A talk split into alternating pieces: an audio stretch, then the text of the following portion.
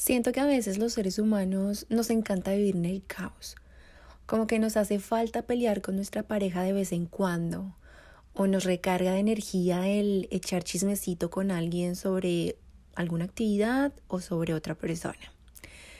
Nos da seguridad hablar apasionadamente sobre nuestros ideales políticos, religiosos, económicos, y como que el querer meter la cucharada en todo lado dando nuestra opinión nos genera orgullo como que nos hace sentir que decimos y hacemos lo correcto y el que no esté de acuerdo que haga una filita para entrar en debate. Así tal cual como el meme del tipo que está en una mesa en la calle con un cartel que dice discutiré con quien sea sobre lo que sea gratis. Asimismo somos a veces. Pero aunque nos encante, no hay nada más lindo, en serio, lo puedo asegurar, que no hay nada más satisfactorio que el encontrar la manera de estar en paz con uno mismo, que lo que pasa en nuestro entorno, en nuestro alrededor, no afecte nuestro estado de ánimo, no intervenga en nuestra posición y en nuestra opinión, ni tampoco que influya sobre nuestra actitud y nuestro accionar en la vida. El episodio de hoy va a ser un poquito más cortito, pero va a ser muy puntual, va a ir al grano. Te voy a dar tres consejos para que evites que la polarización afecte tu vida personal.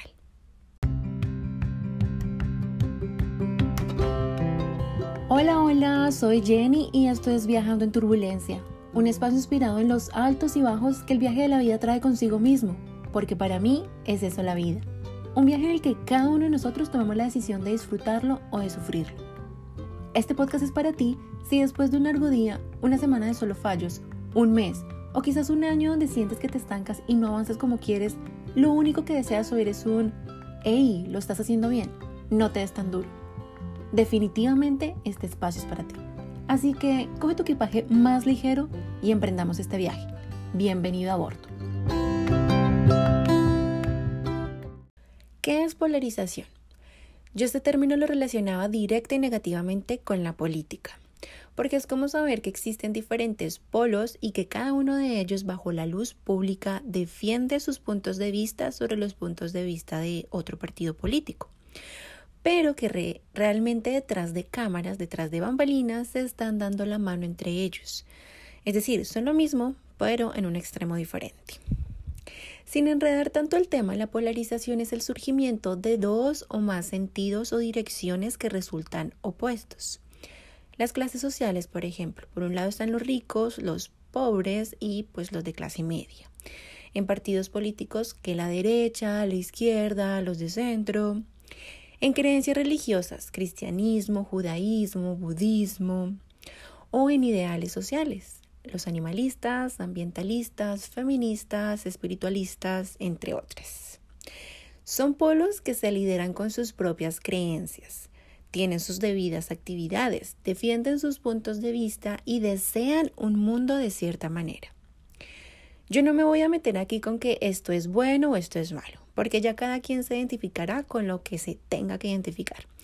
Yo solo pretendo darte unos consejos para que dejes de sentir esa presión de que si no compartes la misma opinión que la otra persona, entonces o estás mal o la otra persona está mal. La práctica de estos consejos no es nada fácil y tampoco definitiva, así que no esperes una píldora mágica, pero si eres consciente de tu intención en la práctica, seguramente con el tiempo se te hará muy fácil hacerlo y te aseguro, te aseguro que te sentirás mejor contigo y con el mundo. El primer consejo, respeta la opinión de los demás. A veces el querer defender nuestro punto de vista no nos permite entender la posición de la otra persona y eso nos vuelve soberbios. Con entender que todos los seres humanos somos imperfectos y que tenemos una historia de vida diferente a los demás, diferente a cada ser vivo que habita en este mundo y que cada experiencia de esa historia ha servido como un ladrillito para construir nuestra actitud y nuestra identidad, nos sirve para darnos cuenta de que lo que a mí me parece lógico y como única realidad a otra persona no necesariamente. El poder comprender eso es una invitación abierta a que lo primero que hagamos esté muy lejos de juzgar a las acciones del otro, de interpretar sus palabras más allá de lo que significan puntualmente, de dar por sentado que esa persona busca el mal antes del bien. Así que evitemos en lo posible por asumir que la otra persona está equivocada. Luego de que asumimos que esa persona no puede estar equivocada, aceptemos que está pensando, hablando y actuando a partir de sus propias creencias. Y que yo pueda aceptar a esas personas con sus creencias diferentes a las mías sin tener que compartirlas. Porque, a ver, estar en desacuerdo sobre cualquier tema, ya sea político, idealista, religioso, no tiene por qué hacerme elegir entre mis creencias y la otra persona. La idea es encontrar un balance donde no se toquen esos temas controversiales y no dañemos el vínculo o la relación, ya sea con nuestra pareja, nuestros amigos o nuestra familia. El segundo consejo es que usemos la comunicación y sus medios con inteligencia. Con comunicación me refiero desde el diálogo interno que tenemos con nosotros mismos hasta los medios masivos como la televisión, la radio, la prensa y el Internet. De nada sirve que quieras evitar un conflicto con otra persona diciéndole, está bien, entiendo tu punto de vista, cambiemos de tema. Si por dentro estás diciendo, ay no, que pereza la gente así, eso, este tipo debe ser un golpeador, debe ser un machista, ay no, por eso es que le pasa lo que le pasa. Te saldría como el dicho que dice el predicador que predica pero no aplica. Eso en realidad es un autoengaño y tarde que temprano terminará saliendo a la luz tu verdadera voz interior. Así que evalúa cuál es tu diálogo interno. No lo juzgues como tampoco lo justifiques. Y simplemente repite mentalmente. Todos hablamos desde nuestra experiencia y todos vivimos experiencias diferentes. Y ya, no le des más vueltas al asunto. No trates de convencerte de que tu opinión es la acertada, sino que es una opinión en base a tus propias experiencias y que todavía te faltan muchísimas más en esta vida y pueda que por ellas tu opinión sea muy diferente el día de mañana. Con eso las palabras que salen de tu boca serán más benignas de manera genuina y te evitarás entrar en conflicto innecesario con otra persona o con otras personas. Y claramente el flujo de tu canal comunicativo mejorará muchísimo. Eso hará que te sientas con más confianza y con más seguridad en diferentes ámbitos de tu vida. Ahora, con respecto a los medios masivos de comunicación, lo indicado es ser muy cuidadosos con lo que consumimos y con lo que expresamos. No se trata de que censures tu libertad de opinión, sino que te evites un malestar mental y psicológico a ti mismo. Si bien nos gusta defender nuestro punto de vista, lo cual habla muy bien de nuestra integridad personal, también es cierto que es muy agotador. Entonces, si no es necesario poner sobre el foco público de tus redes sociales, por ejemplo, un desacuerdo tuyo porque claramente hay injusticias en este mundo, entonces no lo hagas. Porque pueda que en ese momento no te esté afectando directamente esa problemática a ti, pero luego de que lo haces público te empieza a afectar y ahí va creciendo y creciendo y se convierte en un círculo vicioso que solamente te va a afectar a ti. Por ejemplo, últimamente tenemos la costumbre de compartir cadenas de miedo por WhatsApp. ¿A qué me refiero? Cierta información se camufla como avisos de seguridad, de tengan cuidado, está pasando esto o está pasando lo otro, o esta persona le hizo daño a un familiar, compartan para que lo encuentren. Muchas veces esta información es muy cierta y la, la, propagación de la misma por redes sociales ayuda a resolver el problema, ayuda a resolver el conflicto. Pero la mayoría de veces el resultado más grande que obtenemos con esta propagación de información es avivar el miedo entre la sociedad. Yo te aconsejo que si te incomodan ciertos temas como la pobreza, la desigualdad, las masacres y no haces parte de una organización que trabaja para defender esas causas, entonces procura no tener mucho contacto con esos temas. Evita las noticias, los reportajes, las columnas de opinión, todo lo que te pueda afectar emocionalmente y que te invita a compartir cadenas de odio y de miedo. Puede sonar egoísta porque es como hacerse el de la vista gorda, pero no, créeme que no, no es así. Ayudamos mucho más dejando de propagar el miedo que poniéndolo sobre la mesa de conversación todo el tiempo. Entonces, para resumirte este segundo consejo, entiende tu diálogo interno y cómo este diálogo se comunica con tu entorno.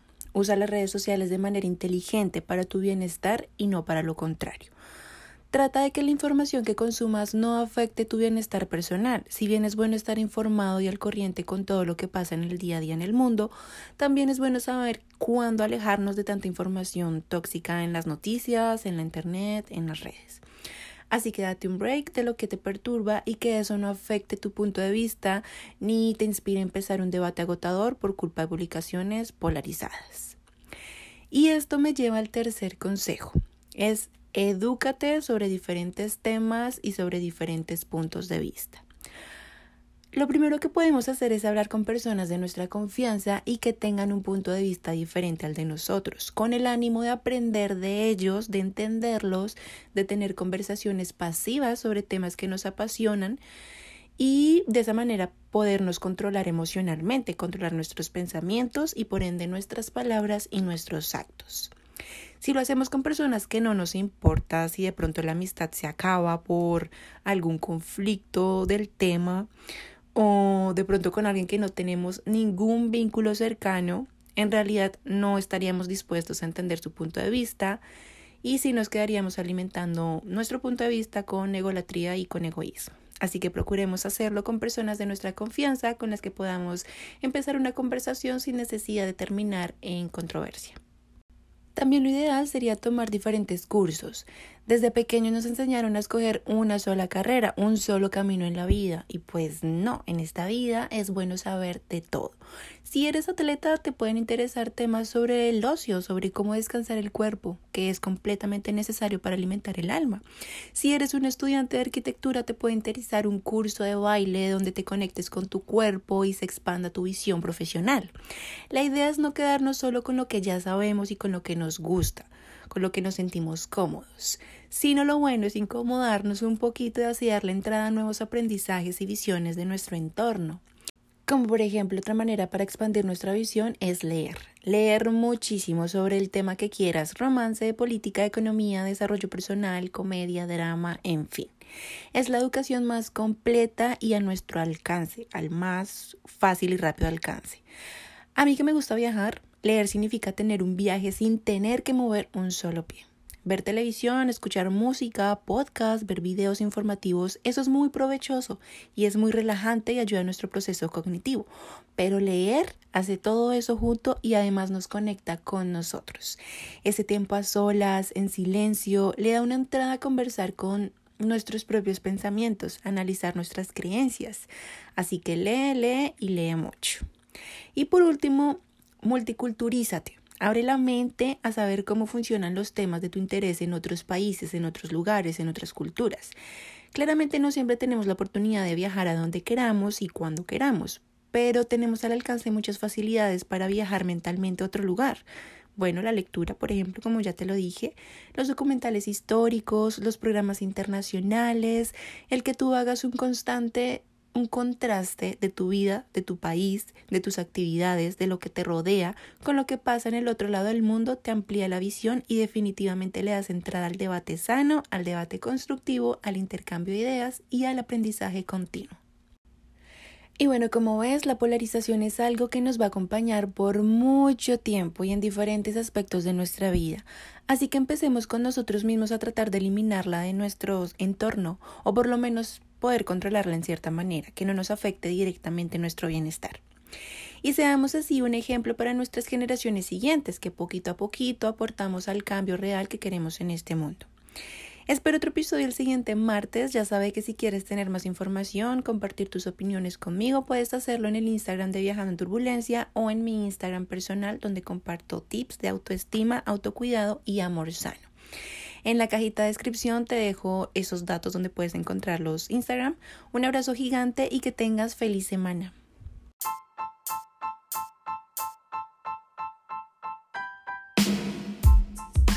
Si quieres seguir a bordo con el contenido que tiene este podcast preparado para ti, síguenos en su cuenta de Instagram como arroba viajando en turbulencia. Y no olvides dejar tus comentarios y compartirlo con todas las personas que más quieres. Espero un nuevo episodio todos los martes. Adiós.